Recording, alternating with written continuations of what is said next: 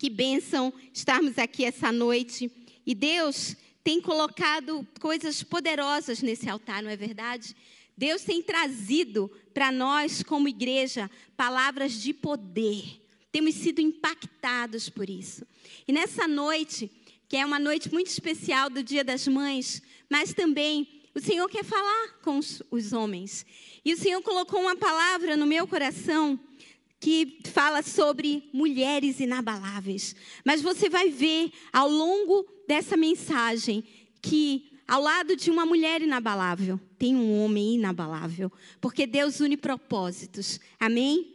E eu queria ler aqui para você Hebreus 12, do 25 ao 29, e diz assim: Tenham cuidado e não se recusem a ouvir aquele que fala, pois se os que se recusam a ouvir quem divinamente os advertiu na terra, não escaparão. Muito menos escaparemos nós, se nos desviarmos daquele que nos adverte. Naquele tempo, a voz dele abalou a terra, mas agora ele promete dizendo: Mais uma vez eu farei tremer não só a terra, mas também o céu. Ora, as palavras mais uma vez significam a remoção dessas coisas abaladas, ou seja, das coisas criadas, para que permaneçam as coisas que não podem ser abaladas. Por isso, recebemos recebendo nós um reino inabalável, retenhamos a graça pela qual sirvamos a Deus de modo agradável, com reverência e temor, porque o nosso Deus é o fogo consumidor. Todas as vezes que Deus se manifesta como fogo, a palavra quer trazer purificação, transformação. E, e eu quero falar hoje sobre uma matéria que é inabalável, algo que Deus colocou dentro dos seus filhos.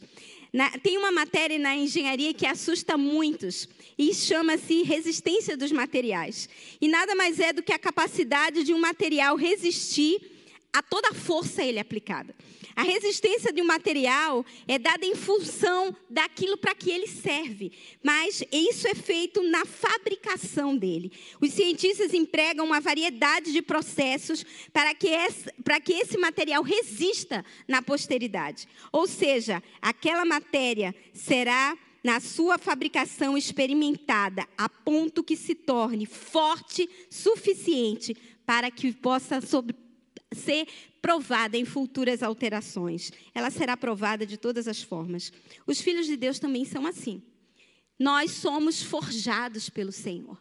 Nós somos preparados por Deus, somos constituídos, preparados, como a palavra nos ensina, antes da fundação do mundo, para um propósito glorioso. Porque o Senhor, Ele tem pensamentos de paz ao teu respeito e não de mal. Você foi feito para um futuro glorioso. Se você não está vivendo isso, essa é uma noite de alinhamento. Ouça aquilo que o Senhor fala ao teu coração. O ouro é um dos materiais mais valiosos que se encontra na natureza. E o processo do, de purificação do ouro é muito intenso. Uma vez nós ficamos, fomos fazer um congresso e ficamos na casa de um casal maravilhoso e o dono dessa casa, ele era ourives. E uma tarde ele nos chamou para fazer o processo da transformação do ouro. Então ele tinha ali algumas joias que o design já era meio antigo assim, ele até falou meio cafona. Ele disse: "Não, mas vamos transformar isso". E ele colocou fogo naquelas joias. E depois ele colocou um produto químico para purificar aquilo. E depois ele lançou numa peneira e aquilo ficou mexendo ali dentro.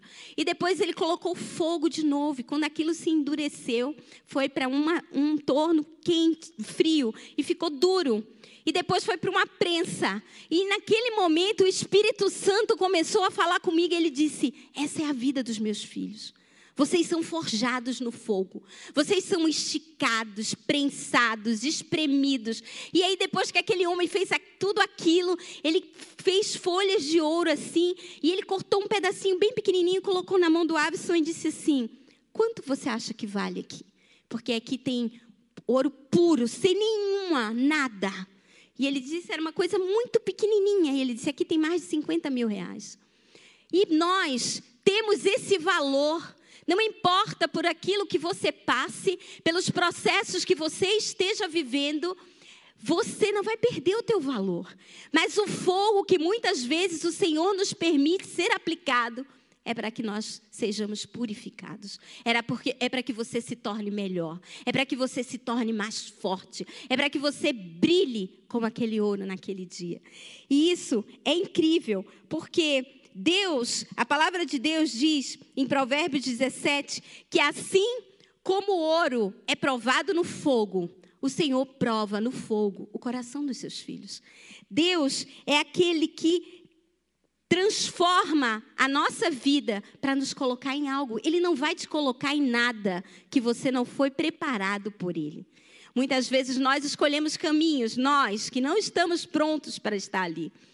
E é por isso que muitas vezes nos frustramos. Porque Deus não, Ele nos treina e nos coloca. Treina e coloca. E você vai crescendo.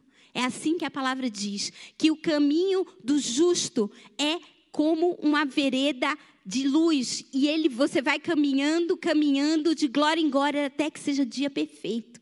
Dia perfeito. E aí, a palavra do Senhor, ele não diz que Deus, ele não nos deixa passar por nada maior do que nós possamos suportar. Amém? Se, antes disso, ele nos livra.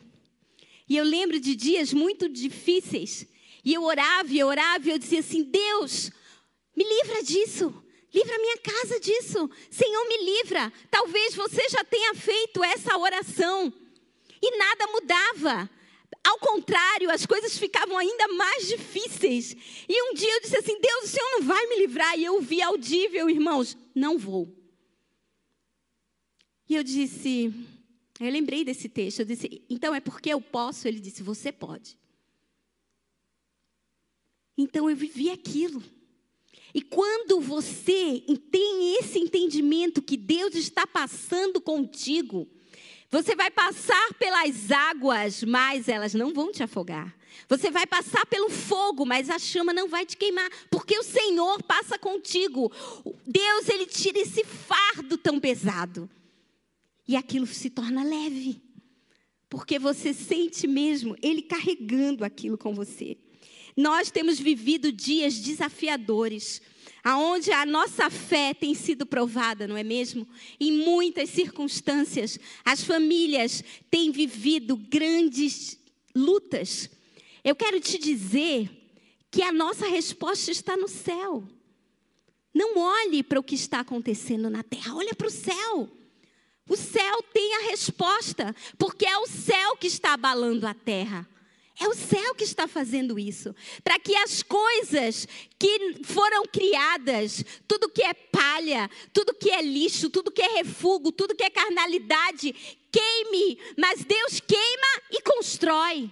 Ao mesmo tempo, Ele vai construindo em você uma força inabalável, um reino inabalável. É isso que a palavra de Deus diz.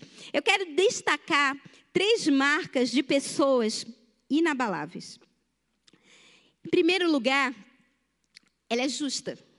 Segundo Timóteo 2:19 diz assim: Entretanto, o firme fundamento de Deus permanece inabalável e selado com essa inscrição: O Senhor conhece quem lhe pertence. Afaste-se da iniquidade todo aquele que confessa o nome do Senhor. Amados, iniquidade é pecado de quem conhece o Senhor não é de quem não conhece. Iniquidade é quem conhece a luz e prefere as trevas. No teu coração, no meu coração, não pode haver injustiça, porque Deus é justo.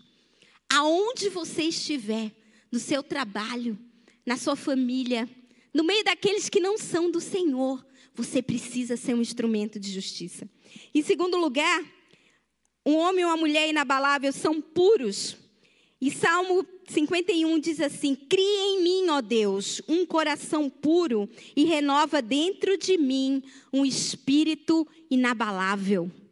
Quando o teu coração é puro, quando o teu coração é ausente da maldade, do mal, isso é pureza. Isso é inocência. É diferente de ingenuidade. Ingenuidade é quando nós não percebemos o mal, e isso não pode acontecer conosco. A Bíblia diz que os filhos de Deus precisam ser puros, algumas traduções simples, como as pombas, mas precisamos ter a, astu a astúcia de uma serpente. O filho de Deus não pode ser confundido pelas trevas. E quando você tem um coração puro, o Senhor te dá discernimento. Ele te dá discernimento de circunstâncias e você não será enganado. A fé traz o aperfeiçoamento do caráter. Porque nessa caminhada a nossa fé está sendo provada. Mas quando você se encontra e se depara diante de um novo desafio, você lembra do que já aconteceu lá atrás. Você lembra. E aí você vai dizer: bom, se Deus fez isso aqui, Ele vai continuar fazendo. E você continua caminhando. Isso é fé.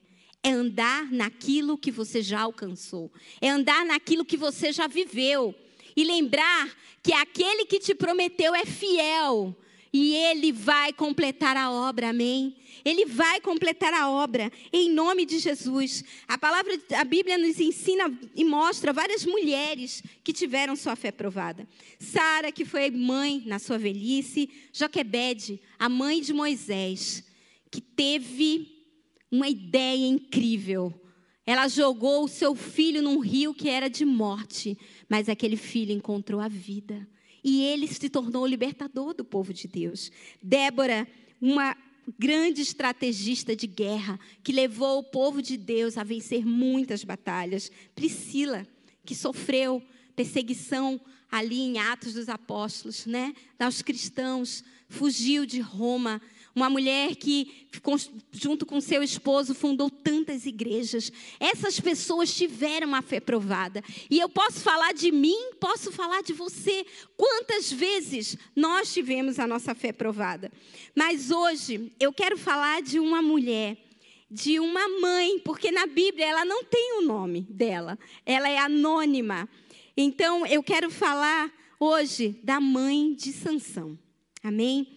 Juízes 13 diz assim, 13 do 1 ao 5. Os israelitas voltaram a fazer o que o Senhor reprovava. E por isso o Senhor os entregou nas mãos dos filisteus durante 40 anos. Certo homem de Zorá, chamado Manoá, da clã, da tribo de Dan, tinha uma mulher estéril. Olha como ela, a referência que ela tinha. Ela era estéril. Certo dia, o anjo do Senhor apareceu a ela e lhe disse: Você é estéreo. Você já viu que quando Deus, quando você se encontra com Deus, você sabe exatamente quem você é? Você, aquilo vem sobre você. Ele diz: Você é estéreo, não tem filhos, mas engravidará e dará à luz a um filho. Todavia, Tenha cuidado, não beba vinho nem outra bebida fermentada, e não coma nada impuro. E não passará navalha na cabeça do filho que você vai ter, porque o menino será nazireu, consagrado a Deus desde o nascimento. Ele iniciará a libertação de Israel das mãos dos filisteus. Uma mulher comum, como tantas outras, vivendo num país escravizado há 40 anos numa guerra. O povo de Deus era fraco diante dos filisteus. E Deus permitiu aquilo. Por quê? Porque eles fizeram o que era mal aos olhos do Senhor.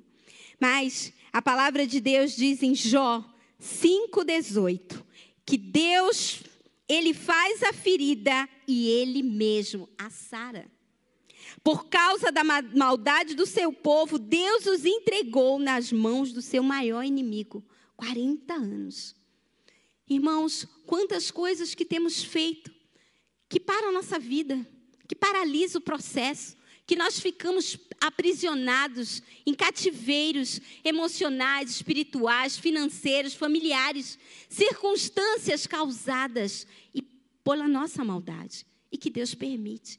Mas Deus Deus escolhe as coisas loucas desse mundo. É isso que fala em Coríntios. E essa palavra é incrível, porque Deus Deus escolhe 1 Coríntios 1, 27 a 29. Mas Deus escolheu o que para o mundo é loucura, para envergonhar os sábios, e escolheu para aquilo que para o mundo é fraqueza, para envergonhar o forte.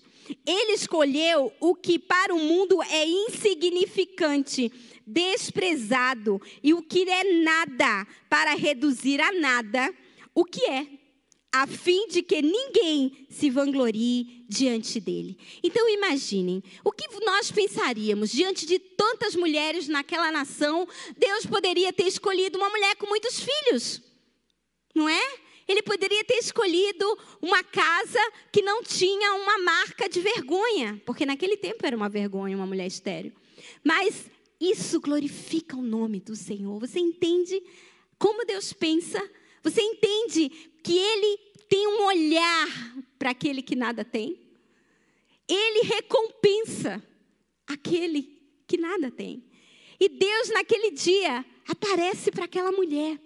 Ela ainda não sabia que era Deus que estava falando com ela. Ela achava que era um anjo. Mas é uma teofania, é uma presença de Deus ali. A gente vai ver isso. E Deus escolheu ela. Deus escolheu uma mulher marcada pela humilhação, pela vergonha, pela, pelo desprezo da sociedade. Deus a escolheu porque Deus não olha a aparência. Deus escolhe o teu coração. Deus escolhe o meu coração. E Deus tem aquele que tem um coração que é totalmente dele. Irmãos, aquela mulher que era estéril, vinda de um país que o povo era fraco, ela gerou um homem que era o mais forte de todos os homens. Você já pensou nisso? Aquilo que faltava para aquele povo foi o que Deus deu para uma mulher que não tinha nada. Mas ela tinha tudo porque ela era uma mulher totalmente obediente e submissa ao Senhor. Irmãos, eu quero te perguntar essa noite: o que você tem gerado? O que nós temos gerado? Como filhos e filhas de Deus. O que você que nos assiste tem gerado? O que nós temos feito com aquilo que Deus tem colocado nas nossas mãos? A mãe de Sansão teve atitudes que mudaram a história do, do povo de Deus, porque eles saíram de cativos a libertos. Em primeiro lugar, a primeira atitude que ela teve, ela teve um encontro com Deus. E eu quero te dizer que ninguém encontra Jesus para sair de mãos vazias. Ninguém, ninguém vai encontrar Jesus para sair de mãos vazias. Se a sua mão está vazia, você precisa se encontrar mais com Ele.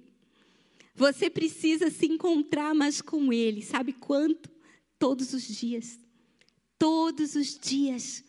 Encontre com Ele e você será cheio do seu poder. Juízes 13, 3 diz assim: Certo dia, o anjo do Senhor apareceu a ela e lhe disse: Você é estéril e não tem filhos, mas engravidará e dará luz a um filho. Todavia, tenha cuidado, não beba vinho nem outra bebida fermentada, e não coma nada impuro. Não se passará navalha na cabeça do seu filho que você vai ter, porque o menino será nazireu, consagrado a Deus desde o nascimento. Irmãos, aquela família, quando encontrou Jesus ali, eles receberam um milagre, que foi o seu filho, porque ele, ela era estéril, mas eles receberam uma missão. Porque tudo na vida dos filhos de Deus tem um propósito, tem um motivo para acontecer. E Deus é Deus de propósitos, Deus de caminhos. Então, se você recebeu um milagre, se você que nos assiste recebeu um milagre de Deus, saiba que tem uma missão em tudo isso algo que você precisa multiplicar, algo que você precisa fazer. Juízes 13, 6 diz assim: Então a mulher foi contar ao marido: Um homem de Deus veio falar comigo. Ele era como um anjo de Deus, de uma aparência impressionante. E eu lhe perguntei de onde tinha vindo, e ele não me disse o seu nome, mas ele me assegurou: Você engravidará e dará, e dará luz a um filho. Todavia, não bebendo vinho nem outra bebida fermentada. Então, Manoá orou ao Senhor e disse: Senhor, eu te imploro que o, homem de Deus que enviaste volte para nos instruir sobre o que fazer com o menino que vai nascer. Irmãos, quantas vezes, quantas vezes nós recebemos algo poderoso do Senhor. Nós oramos, nós clamamos. Às vezes é um negócio, às vezes é um ministério, um sonho que você tem, um filho que seja. Mas quando o Senhor te dá, você diz: agora eu cuido. Pode deixar que eu cuido. Eu sei fazer. Eu sei fazer. Eu cheguei nesse lugar é porque eu posso. Aquele casal não. E você viu que incrível, porque eles eram um só. Ela correu para falar para ele. E ele acreditou em tudo que ela falou. Ele não pensou, ela está inventando, ela é maluca. Não. Ele parou e orou. E pediu ao Senhor que o visitasse também. Porque o que fazer com um filho que foi dado por Deus? Mas eu quero te dizer, mãe, você que tem seus filhos gerados no seu ventre, mas também as mães espirituais que estão aqui e pais espirituais que estão neste lugar. O que temos feito com os filhos que o Senhor tem nos dado? Porque todos os filhos, a palavra de Deus diz que são herança do Senhor. Foi Deus que nos deu. O que nós temos feito com eles?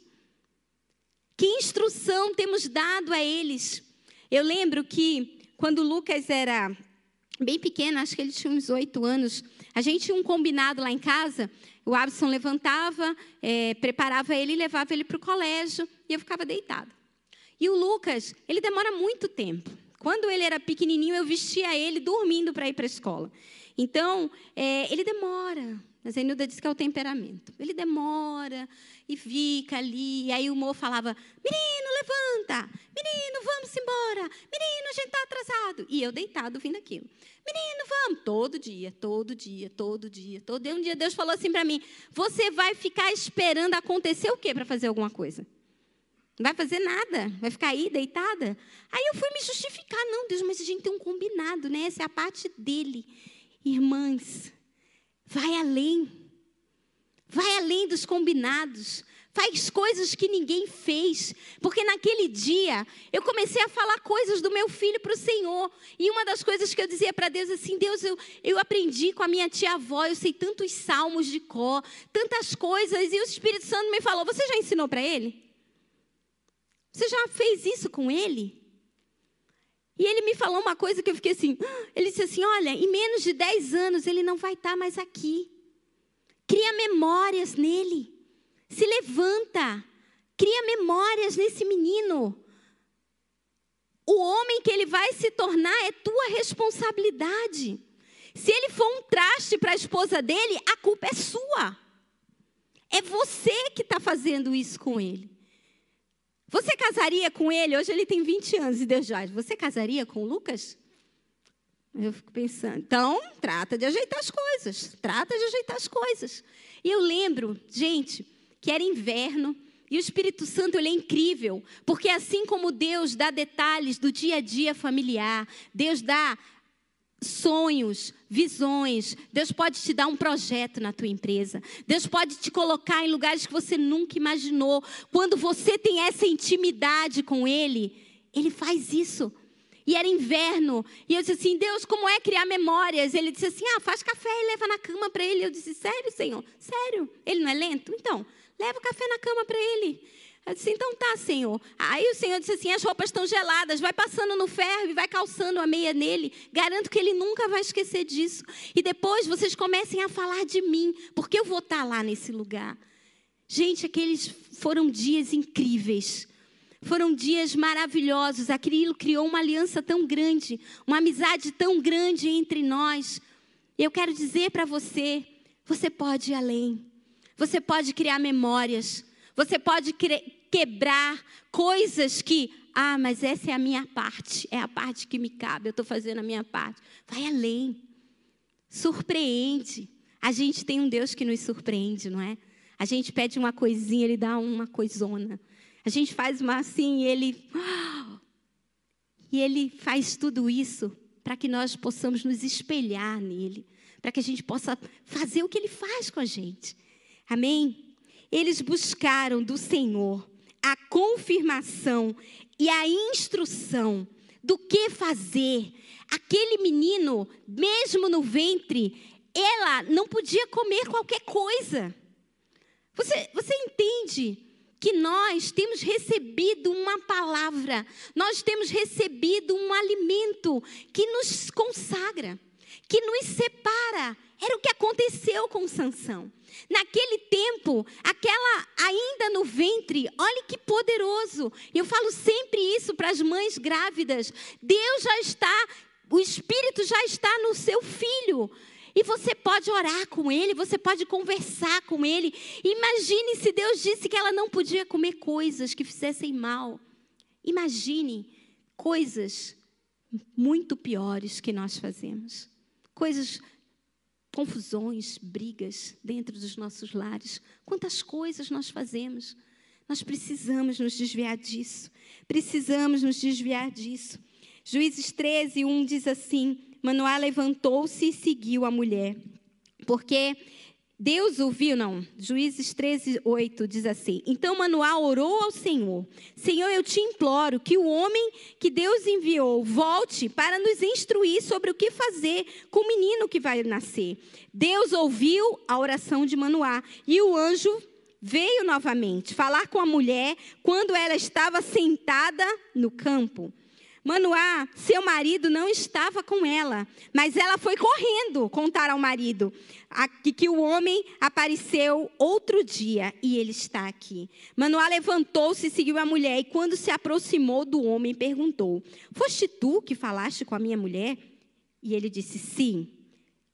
Quanto quando as palavras se cumprirem, Manoá perguntou: Como devemos criar o menino? O que ele deverá fazer? O anjo respondeu: Sua mulher terá que seguir tudo o que eu ordenei a você. Ela não poderá comer nenhum produto da videira, nem vinho ou bebida fermentada, nem comer nada impuro.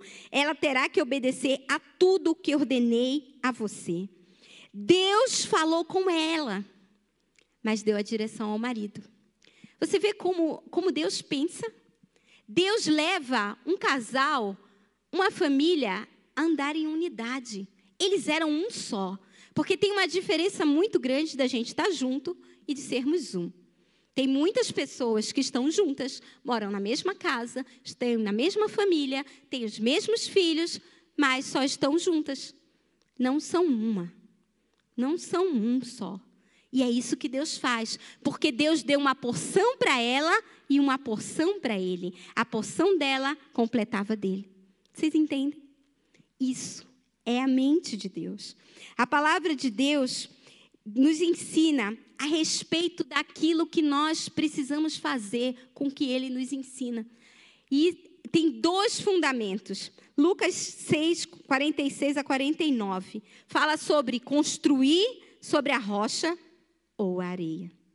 Porque vocês me chamam, Jesus está falando, Senhor, Senhor, e não fazem o que eu mando. Eu vou mostrar a vocês a quem é semelhante a todo a todo aquele que vem a mim, ouve as minhas palavras e as pratica. Este é semelhante a um homem que ao construir uma casa, cavou, abriu profunda vala e lançou alicerce sobre a rocha. Quando veio a enchente, as águas bateram contra aquela casa e não a puderam abalar, porque tinha sido bem construída. Mas o que ouve e não pratica é semelhante a um homem que construiu uma casa sobre a terra, sem alicerces. E quando as águas bateram contra ela, logo ela desabou. E aconteceu que grande foi a ruína daquela casa. Irmãos, qual é o fundamento que estamos construindo a nossa vida? Muitas vezes a gente usa essa palavra até para evangelizar, né? Ah, não, o povo que ouve a palavra, o que não ouve, aí o ímpio é que construiu a casa na areia. Essa palavra é para nós. É para aquele que ouve a palavra. Se você ouve e pratica, você está na rocha. Se você ouve e não pratica, você está na areia. Porque é certo que a tempestade vai vir. Ela vai vir. De qualquer jeito ela vai vir. Não é porque eu pratico que ela não vem. Ela vem. Mas o que, é ela faz comigo? Ela não me derruba. Mas se ela vem e eu estou na areia, se eu não pratico, ela vai me derrubar. ela vai nos derrubar. Queridos, nós precisamos de uma palavra de Deus para caminhar sobre ela. Porque é como. Lembram quando o povo chegou diante do Jordão, lembra? E eles iam entrar na terra prometida. O que aconteceu naquele momento? Os sacerdotes pegaram a arca da aliança e eles passaram na frente. E o povo só ia pisando aonde eles pisaram. Isso é andar na palavra. Porque a arca da aliança é Cristo, que é a palavra. E quem vinha atrás não sabia onde estava pisando, mas os sacerdotes estavam dando uma direção. Desse altar tem saído direção para as nossas vidas. Então, nós não precisamos inventar outras coisas. Pisa aonde Jesus já pisou. Vai andando por esse caminho. Vai andando porque não tem coisa pior do que você estar pela tua conta em risco. Quantas vezes nós vimos pessoas que dizem assim, e quando a pessoa fala isso, você não pode falar mais nada, né? Olha, Deus me disse para eu fazer isso. Aí você vai dizer o quê? Deus te abençoe. Né? Deus falou, está falado. Mas depois você vê aquilo trazendo uma grande ruína sobre aquela pessoa. Então, quando você está pela tua conta e risco, você não pode nem orar. Você não pode nem dizer assim, Deus, o Senhor mandou eu fazer isso. Não. Você tem que se resignar na misericórdia. Mas, gente, nós estamos na graça de Deus. Chega de andar na misericórdia. Chega de andar confundidos, recomeçando coisas. Coisas caem, levantam. Não, vamos por esse caminho o caminho da palavra. Pisando somente onde Jesus já pisou, amém? Andando onde Jesus já andou. Porque se for assim, você está seguro.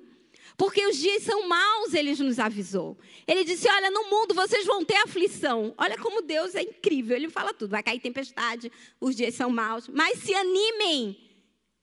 Eu venci o mundo. Tenham bom ânimo. Então é isso que nós precisamos fazer nesses dias, aonde a nossa fé está sendo tão provada. Dias de perdas, dias de luto, dias de dificuldade. Esse, esse dia das mães, gente, como está sendo em tantos lares. Hoje eu acordei clamando por essas pessoas, por tantos filhos que estão sem as suas mães, que foram vitimadas pelo Covid, pessoas que foram ceifadas. Só o Espírito de Deus para sustentar, só o Senhor para consolar. Mas a palavra de Deus diz: ai daquele que não tem o Senhor. Ai daquele que não tem refúgio, que não tem morada, que não tem abrigo. Irmãos, Juízes 13 diz que eles encontraram o maravilhoso e ergueram um altar de oferta para ele. E fala assim: olha, essa parte eu achei demais, prestem atenção. Manoá disse ao anjo do Senhor: Eu gostaríamos que ficasse conosco, queremos oferecer-te um cabrito. O anjo do Senhor respondeu: Se eu ficar, não comerei nada. Mas se você preparar um holocausto, ofereça ao Senhor. Manoá não sabia que ele era o anjo do Senhor. Então Manoá perguntou ao anjo do Senhor: Qual é o teu nome para que te prestemos homenagem quando se cumprir a tua palavra? E ele respondeu: Por que me pergunta o meu nome? O meu nome está além do entendimento. Essa tradução eu achei fantástica, porque isso é o significado de maravilhoso. Jesus é o maravilhoso. Ele é o Pai da eternidade, Ele é o príncipe da paz. Maravilhas na tua vida e na minha vida, é só Jesus que vai fazer. Não tem outro, porque vai além do nosso entendimento, vai além da nossa compreensão. De repente, alguém está nos assistindo agora, num leito de enfermidade, aprisionado, mas essa palavra ela entra e daqui a pouco aquela pessoa levanta e inexplicavelmente a vida dela é transformada. Maravilhas, maravilhas do Senhor. É o que o Senhor tem nos dito. Eu tenho dias de maravilhas, sinais, prodígios sobre a vida da minha igreja, sobre a vida do meu povo. É por isso que nós precisamos olhar para o céu, irmãos. Precisamos olhar onde tem resposta. Tira os teus olhos do caos. Não é ser ignorante, não é ser bitolado, não é isso. É não se contaminar. não se contaminar, guarde o teu coração. Guarde o teu coração nesses dias, mais do que tudo. Irmãos, quando, quando aquele anjo fala que ele é o maravilhoso, eu quero te dizer que é isso que Deus vai fazer na tua vida, sobrenatural. Era isso que ele estava falando. Mas aí então Manoá apanha o cabrito e a oferta de cereal e os ofereceu ao Senhor sobre uma rocha. E o Senhor fez algo estranho enquanto Manoá e sua mulher observavam. Quando a chama do altar subiu ao céu, o anjo do Senhor subiu em cima da chama. Você já pensou nisso? Quando eles ofereceram a oferta e eles tocaram fogo na oferta, que a chama subiu, o anjo ficou em cima da oferta. O anjo selou a oferta. Não basta você entregar qualquer oferta. Você precisa entregar algo que o Senhor fique em cima daquilo. Você precisa entregar algo que Deus diga: está selado, é meu, eu estou aqui, eu recebo. Amém? Esse é o poder de uma oferta. Muitas vezes nós associamos oferta somente a suprir a igreja. Não, a oferta é espiritual. A oferta vai além do dízimo, porque ela é amor. Ela é amor. E ela sela aquela oferta, selou. Selou aquela família. E eu quero te perguntar: o Senhor tem subido nas tuas ofertas?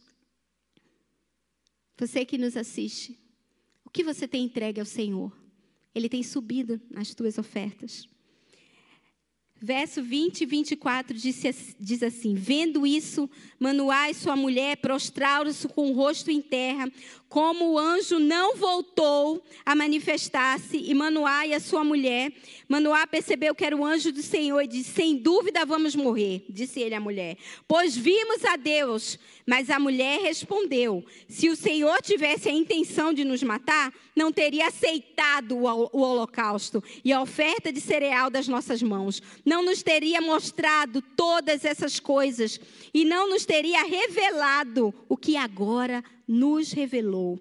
A mulher deu à luz a um menino e pôs o nome de Sansão, e ele cresceu, e o Senhor o abençoou. Nunca mais aquele anjo voltou a aparecer para eles. Nunca mais o Senhor se apresentou para eles. E eles guardaram toda aquela instrução eles seguiram aquilo. Irmãos, quantas vezes Deus fala conosco? Ele traz uma experiência sobrenatural do que você tem que fazer, do que eu tenho que fazer. E aí a gente ainda fica, mas Senhor, você não tem certeza que é isso? Ai, Senhor, mas confirma, Senhor. Eu vou fazer só mais um jejumzinho, tá? Mas só essa oraçãozinha aqui. Mas não! Ele veio, trouxe, selou e voltou. Deus tem pressa em fazer a sua obra. Deus tem pressa. E Sansão significa aquele que é como o sol. Olha que incrível, porque como o sol, só Jesus, né? Jesus é que é o sol da justiça, homem de força descomunal. No que nós estamos firmados? Uma mulher inabalável, ela está firmada na palavra. Um homem inabalável está firmado na palavra e rendido a ele rendido a Ele. Você viu que na hora que ele teve dúvida, ela já sustentou a fé dele. Você vê que isso é poderoso? Não. Ela já tirou aquilo do coração dela. Mulheres, há um, há um poder que Deus colocou em nós. E eu quero dizer para você, porque nós somos idôneas desde a origem. Você tem um poder de levantar a tua casa. Você tem um poder de teu marido acreditar que ele pode, e ele pode mesmo no Senhor. Então, semeie vida. Semeie vida na vida dos teus filhos. Semeie vida na vida do teu pai, da tua mãe, na tua empresa. Semeie vida. Foi para isso que nós fomos geradas. A palavra de Deus diz que a mulher, ela precisa ter as palavras de sabedoria, de temperança. É ela que traz o equilíbrio. Ela tempera o ambiente familiar. Ela tempera. E da Sansão, nós estamos terminando. Sansão, Deus concedeu a Sansão aquilo que era a marca do inimigo. Porque Deus deu a Sansão uma força sobrenatural. A força de Sansão não é que ele era um marombeiro, saradão, sabe? Sim, não tenho nada contra, mas não era isso. Era o Espírito de Deus que se apossava dele. Quando Deus se apossava dele, ele rasgava o leão com as mãos. Você já imaginou isso? E você sabe que Deus me fez, é, me, me ensinou sobre Sansão nos dias mais difíceis da minha vida. Eu estava muito cansada. E eu estava desanimada. E eu disse, Deus, eu não estou tô, tô com vontade de fazer mais nada. Bem que o Senhor podia me levar. Bem que o Senhor podia fazer isso. E aí o Senhor falou, leia Juízes 14. E eu comecei a ler. E ele disse, me pede isso. Me pede que eu te dou. E eu comecei a orar assim. E eu tenho ensinado muitas pessoas a orar assim. Senhor, se apossa de mim, como o Senhor se apossou de Sansão. Se aposta de mim, Deus, me faz ter uma força inabalável para fazer e realizar tudo aquilo que o meu propósito me pede. Porque já pensou, Deus não vai dar para você um propósito que você não pode. Então, se você está nele, é porque você pode. Mas nós somos frágeis, nós somos pequenos, mas o nosso Deus é grande, é forte e poderoso. E Ele pode todas as coisas, Ele é a nossa rocha. Ele é a nossa rocha. Porque Jesus é comparado a uma rocha. Você já tentou penetrar numa rocha? Ela é impenetrável. Ela é eterna. Ela dura. Ela fica ali. Morre gerações e gerações. E, povo, e a pedra está ali. Ela está ali mas também de dentro daquela rocha sai água. Rios de água viva. Rios de água viva. Então, esse é o nosso Deus. E é isso que Deus fez, porque Sansão, ele cresceu. E ele era uma bênção. Mas, e não vou falar sobre Sansão, mas eu quero falar aqui para vocês algo que o Senhor me mostrou. Porque quando Sansão cresceu, ele se contaminou com tudo aquilo que o anjo tinha dito desde o início que não era para ele provar. Então ele ia em festas, mulheres, e aquilo que achavam que era a força dele se foi. E ele se viu num estado lamentável, preso, acorrentado, cego, servindo de chacota para o inimigo, servindo de humilhação. Quantas vezes Satanás tem feito isso com os filhos de Deus? Porque nós pensamos que a gente pode dar uma voltinha lá no mundo. Vou lá dar uma volta no mundo, ver como é. Ver como é. Jesus disse: Pai, guarda-os, porque eles estão no mundo, mas eles não são do mundo. Eles não são do mundo protege-os. É por isso que o Espírito Santo está na terra para nos guiar, nos ensinar a viver no mundo, irradiando a luz de Cristo, sem se contaminar. Mas Sansão estava ali naquela situação. Ele estava ali naquela circunstância e ele faz uma oração que é maravilhosa. E está em Juízes 16, se os levitas quiserem vir, eu estou terminando. E Sansão orou ao Senhor e disse assim: Ó Senhor soberano, lembra-te de mim, ó Deus. Eu te suplico, dá-me forças mais uma vez e faze com que eu me vingue dos filisteus por causa dos meus olhos. Então Sansão forçou as duas colunas centrais sobre o templo que se firmava e apoiando-se nela, tendo a mão direita numa coluna e a esquerda na outra, e ele disse que eu morra com os filisteus. E em seguida, eles as empurrou com toda a força e o templo desabou sobre os líderes, sobre todo o povo que ali estava. Assim, na sua morte, Sansão matou mais homens do que do que em toda a sua vida. A força do Espírito Santo abala as estruturas do inferno. Muitas vezes é isso que o inimigo te fez. Ele te colocou num lugar aprisionado, mas quando o poder do Espírito vem sobre você, as estruturas do inferno caem. Elas caem. Não há nada maior do que o poder do Espírito. Nada maior, nada maior. E Jesus diz assim: essa noite, o Senhor me falou, cairá por terra todo mal sobre a minha igreja. Você que está cansado, Sansão estava cansado. Eu queria te pedir para se colocar de pé. Você que está cansado, sobrecarregado, a palavra de Deus diz assim: Venham a mim, todos que estão cansados e sobrecarregados, eu darei descanso a vocês. Tomem sobre vocês o meu jugo e aprendam de mim, pois eu sou manso e humilde de coração. E vocês encontrarão descanso para as suas almas, pois o meu jugo é suave e o meu fardo é leve. Jesus quer tirar o teu jugo essa noite, amado. Jesus quer quebrar esse jugo, Ele quer quebrar essa esterilidade, Ele quer quebrar essas mentiras, Ele quer tirar essa cegueira espiritual, Ele também quer tirar a acusação do inferno sobre a tua vida, sobre coisas que você possa ter feito. Jesus tira o fardo essa noite e Ele diz: Eu te dou o meu que é leve. Essa noite, Jesus renova as suas forças. Isaías 40, 39 diz assim. Ele fortalece o cansado e dá grande vigor ao que está sem forças. Até os jovens se cansam e ficam exaltos. Os moços tropeçam e caem, mas aqueles que esperam no Senhor renovam as suas forças, voam alto como águias, correm e não se cansam, andam e não se fadigam.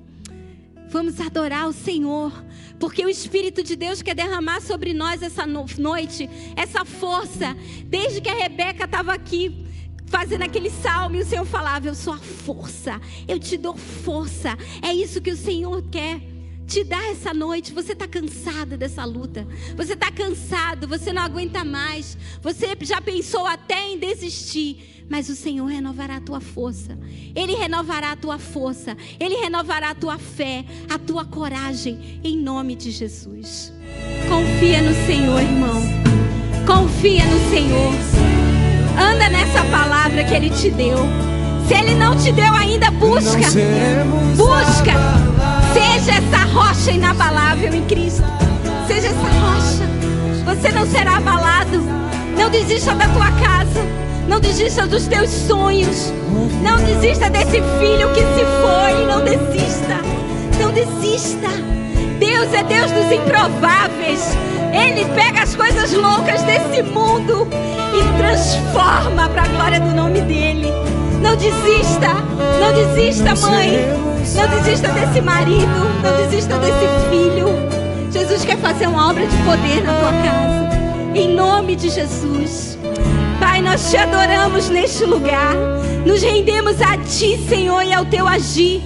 Amado Espírito de Deus, como o Senhor se apossou de Sansão, se apossa de nós agora, Deus. Vem Espírito de fortaleza, com a tua força, com o teu poder. Ó Deus, ó Deus, a tua igreja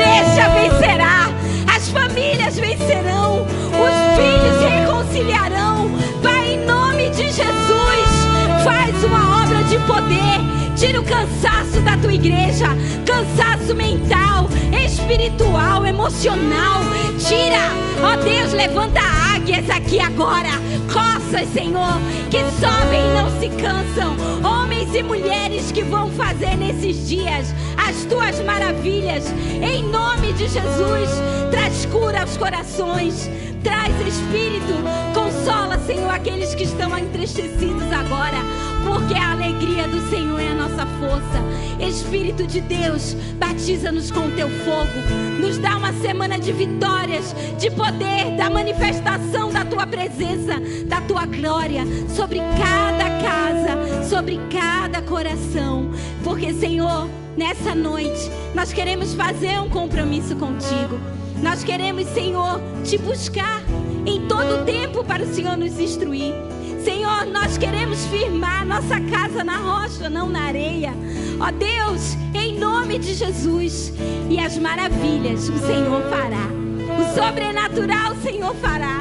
Mas aquilo que cabe a nós, Pai, nos ensina a fazer. Em nome de Jesus. Nós te agradecemos, nós te louvamos e nós te aplaudimos. Em nome de Jesus. Receba a força e o poder do Espírito de Deus. Amém? Meninas, Feliz Dia das Mães. Vocês são incríveis, poderosas. Amo vocês. Você que nos assiste, obrigada por esse tempo que você esteve aqui conosco. Que Deus te abençoe, que Ele te guarde e que você viva uma semana do extraordinário. Em nome de Jesus. Pastor Jefferson vem agora nos abençoar. Deus abençoe os irmãos. Fique em pé só mais um instantinho, coloque suas mãos assim. Vamos encerrar o nosso culto orando ao Senhor com a bênção do Senhor sobre as nossas vidas para mais uma semana de vitórias, uma semana cheia do Espírito Santo, uma semana marcada pela palavra do Senhor e pela manifestação do sobrenatural. Amém? Senhor, que a tua igreja receba a bênção que vem do alto agora, que o amor de Deus, o nosso Pai, que a graça redentora do nosso Senhor Jesus e que o poder e o consolo do Espírito Santo seja sobre você, sobre a sua família, a sua casa e sobre toda a igreja de Jesus espalhada por toda a terra e também reunida dos lares nos acompanhando online. Hoje e para sempre. Amém. Amém. Você pode se assentar, você que está presente. Um grande abraço para você que nos acompanha online. Voltaremos então no, próximo final de semana. Ah, não, terça tem culto das mulheres, né? Terça-feira, às 8 horas da noite, voltamos com as nossas transmissões com o culto de mulheres. Deus te abençoe. Te espero aqui nesses horários então. Encerramos assim.